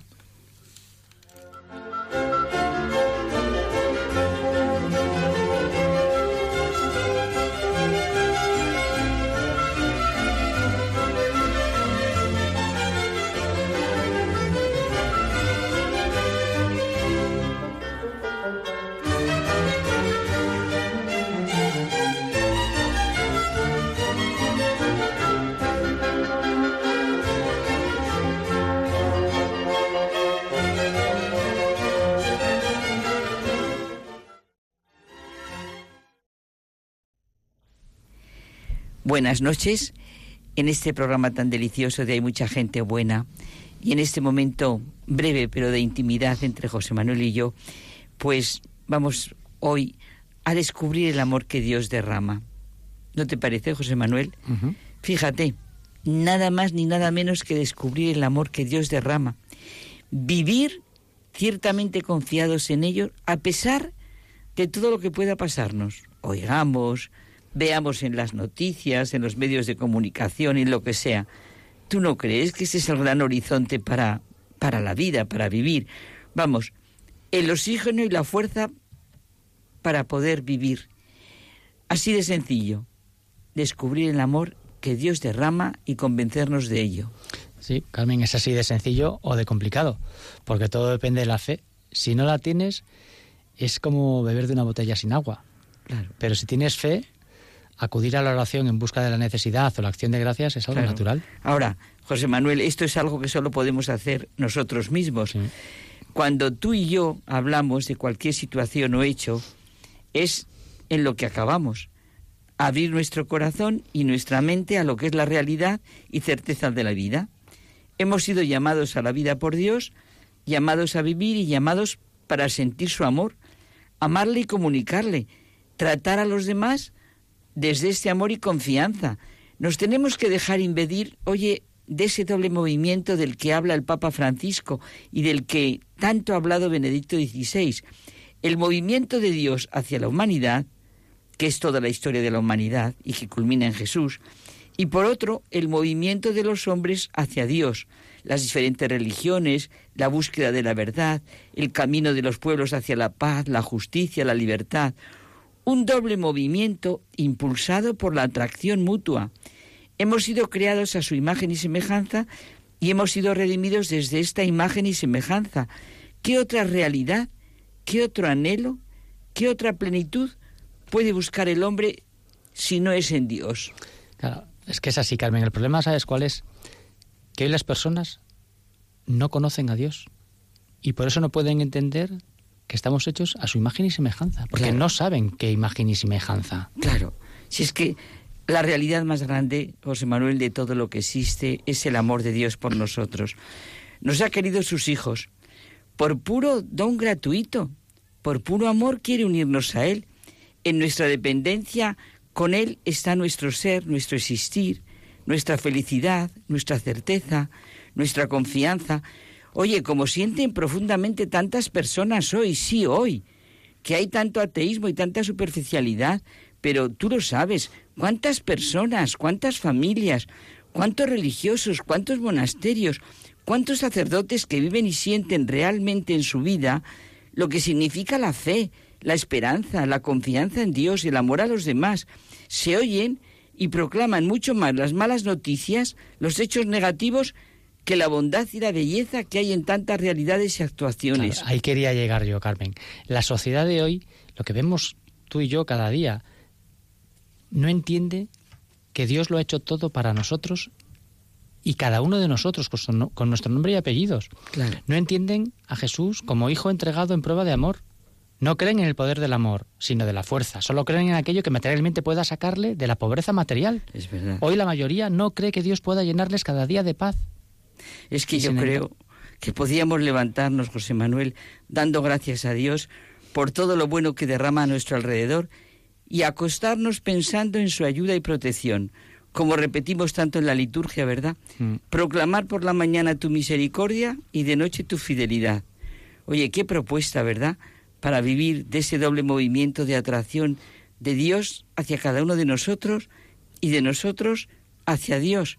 Pues eso, proclamando por la mañana su misericordia y de noche su fidelidad.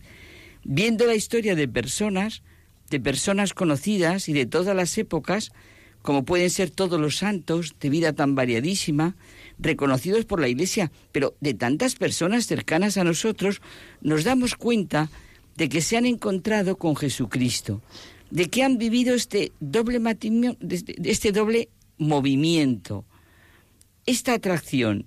Dios se ha metido en la historia, en su historia personal, y todo ha sido porque han descubierto que el amor de Dios se derrama de manera misericordiosa y constante. La fe y la confianza son más grandes que todo lo que nos puedan dañar los miedos y temores. Así es. Nuestra historia personal, ¿verdad? Es la del lunes y la del fin de semana, la del día en que ya no se puede más y la del día que todo parece fácil, la del día que tengo problemas en el trabajo o con tal persona y la del día que he dedicado a relajarme. Los que se han encontrado con Jesucristo, los ateos convertidos, pasan de que la vida era un asunto suyo, privado, donde de- Dios, vamos, que tenía prohibido el paso, a que Dios entra de lleno en su historia. Realmente, José Manuel, creer en Dios, creer de verdad en Dios, es la firme convicción de que existe, pero no solo una inteligencia por encima del universo, sino que ese mismo ser se ha metido en la historia humana, encarnándose en misterio personal. Mi historia no es asunto solamente mío, de tal manera que pueda poner una verja y protegerme con el cartel de prohibido el paso. No. Dios me ha creado así y se ha metido en nuestra historia y entonces todo, absolutamente todo, tiene un sentido de relación personal y entrañable con Él. No hay ninguna habitación cerrada, ningún sótano, ni ningún altillo que escape a la presencia y relación con Dios.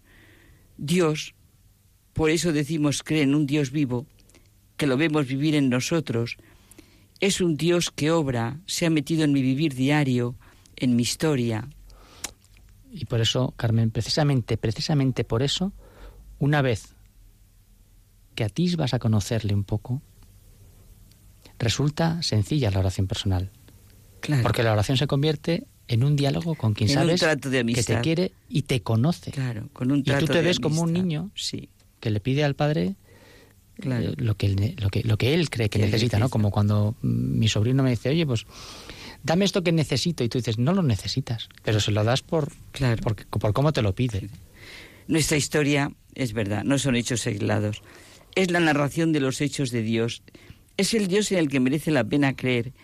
El Dios en que podemos sentir con fuerza lo que realmente es la fe, la confianza, que no fueran palabras, la esperanza. Ya es hora de que despertemos del sueño, nos dice San Pablo. Y para acabar, lo que dice el Papa Francisco. La Iglesia está dentro del movimiento de Dios hacia el mundo, hacia cada hombre. Su alegría es reflejar la luz de Cristo. La iglesia es el pueblo de los que han experimentado esta atracción de Dios por el hombre y del hombre por Dios. Atracción que se lleva dentro, en el corazón y en la vida, ¿no te parece? Así es. Hasta Pues, la semana que viene. Buenas noches.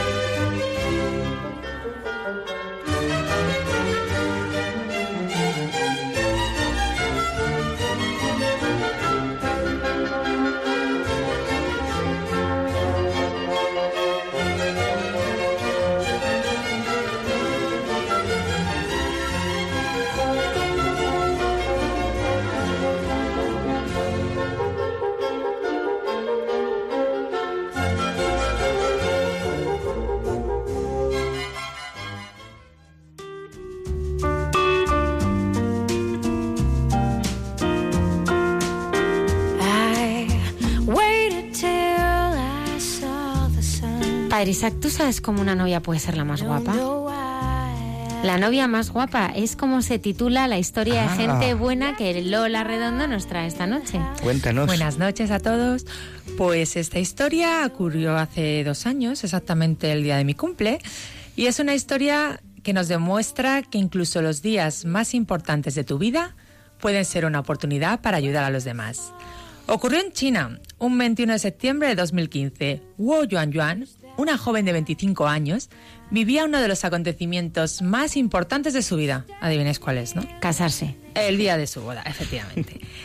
Estaba posando para la sesión fotográfica en una playa cuando escuchó que un hombre estaba en la orilla a punto de morir por ahogamiento. La joven, enfermera en un hospital local, corrió a socorrerle hasta que llegara la ambulancia y estuvo 20 minutos intentando reanimarle, arruinando su vestido, su maquillaje y por supuesto su sesión fotográfica. A pesar de los esfuerzos de nuestra heroína, el hombre falleció. Pero esta chica se convirtió en una auténtica heroína para el país asiático y los internautas la coronaron en redes sociales como la novia más guapa.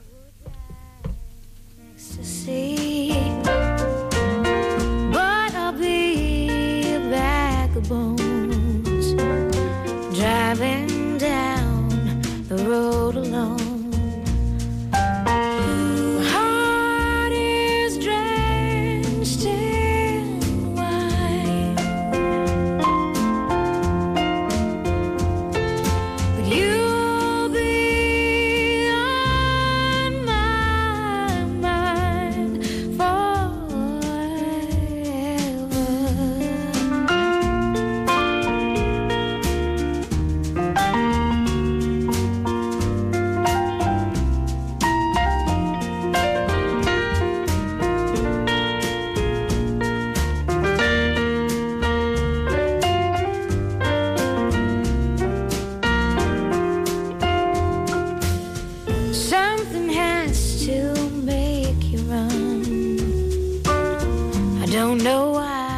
Pues continuamos aquí en directo, no hay mucha gente buena, una y 44 minutos de la madrugada. Comentábamos hace muy poquito, ¿verdad, padre Isaac?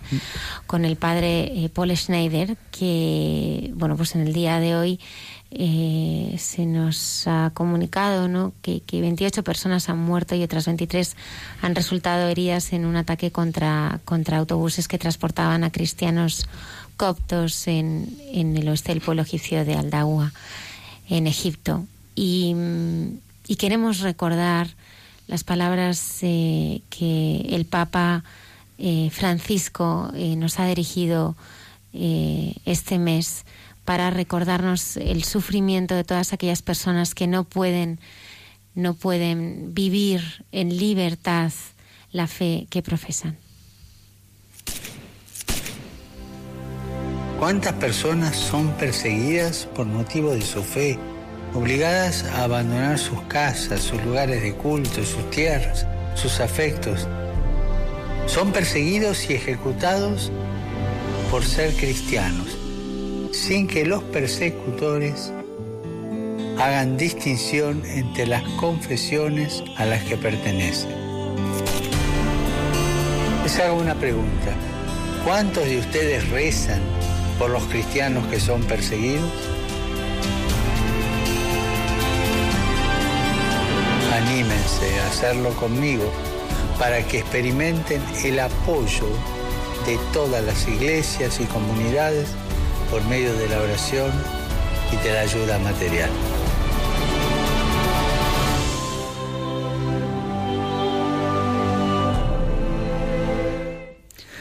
Qué importante es estas palabras del Papa que nos pide a todos que, que sostengamos a, los, a nuestros hermanos cristianos que cada día entregan su vida por la fe. Desde aquí, desde Radio María, pues encomendamos también a todos estos hermanos que han fallecido y a todos los que han fallecido pues, en todos estos años pues por defender su fe. ¿Qué ejemplo nos dan, verdad, Almudena? Nos dan un ejemplo y esta noche nos queremos unir a, a todos ellos y también al sufrimiento de, de sus familias.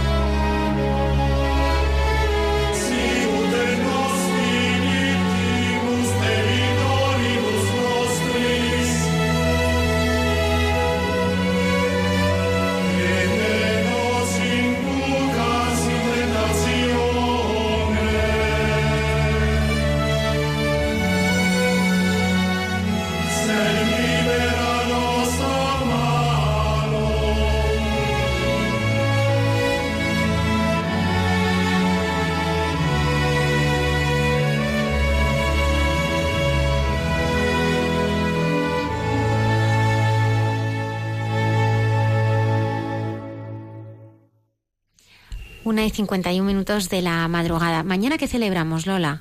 Eh, mañana, 28 de mayo, eh, va a ser la Jornada Mundial de las Comunicaciones Sociales. Eh, están organizadas por la Conferencia Episcopal y a través de ellas el Papa Francisco nos quiere dar un mensaje a aquellas todas personas que nos dedicamos a los medios de comunicación y también a todas aquellas personas que trabajan en cualquier otro eh, otro tipo de trabajo, comunicar esperanza y confianza en nuestros tiempos.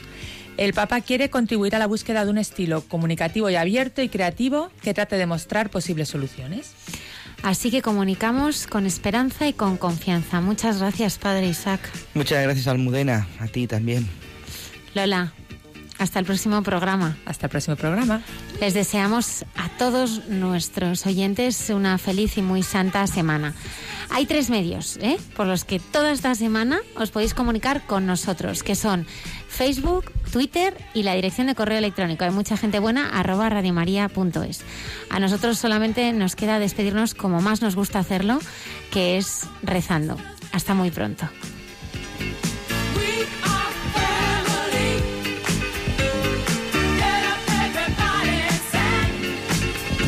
Radio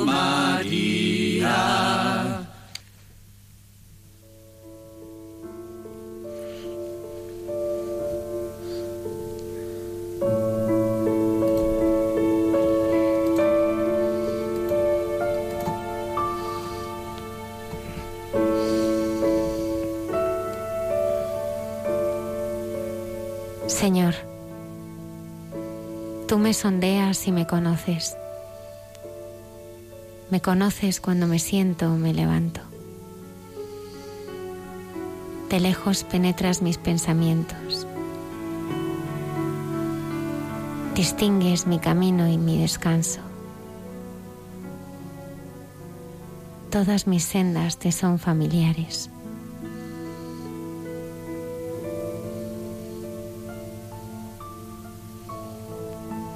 No ha llegado la palabra a mi lengua y ya, Señor, te la sabes toda.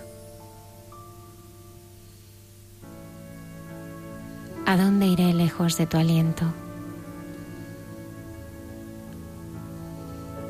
¿A dónde escaparé de tu mirada?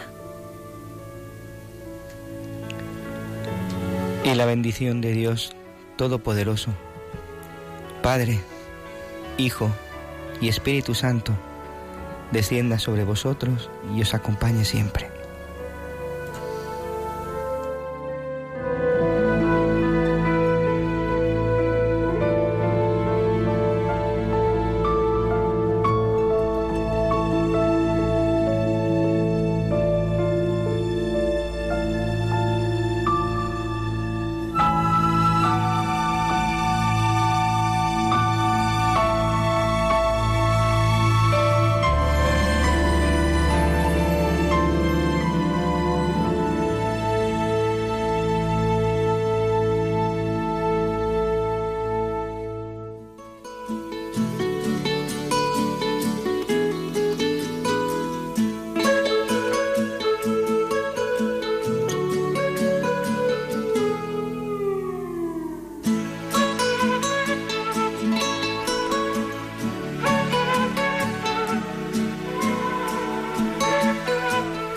Así finaliza en Radio María. Hay mucha gente buena. Un programa dirigido por Almudena Delgado.